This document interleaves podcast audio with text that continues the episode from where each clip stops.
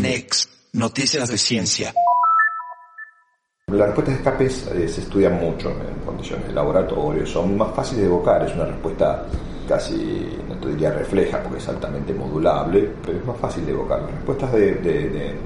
que un animal salga este, a perseguir y capturar a veces no son tan sencillas. Y el cangrejo aparece como un animalito ideal porque además, bueno,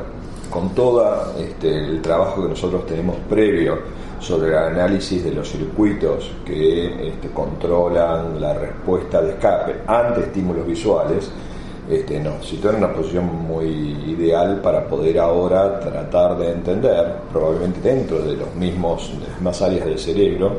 los circuitos que están involucrados en las tomas de decisión y el control de este, salir a, perseguir. Salir a perseguir implica decir cuándo, por qué, por qué frente a un tipo de estímulo sí, a otro no, tengo que clasificarlo, tengo que saber cuándo salgo a perseguir, en qué momento es el más oportuno, tengo que saber a qué velocidad tengo que saber en qué dirección. Entonces el animal tiene que, cuando sale a perseguir, cambiar todo el tiempo, controlar la dirección en función de la información visual que está recibiendo desde hacia qué lugar se está dirigiendo la presa. Bueno, todo ese tipo de,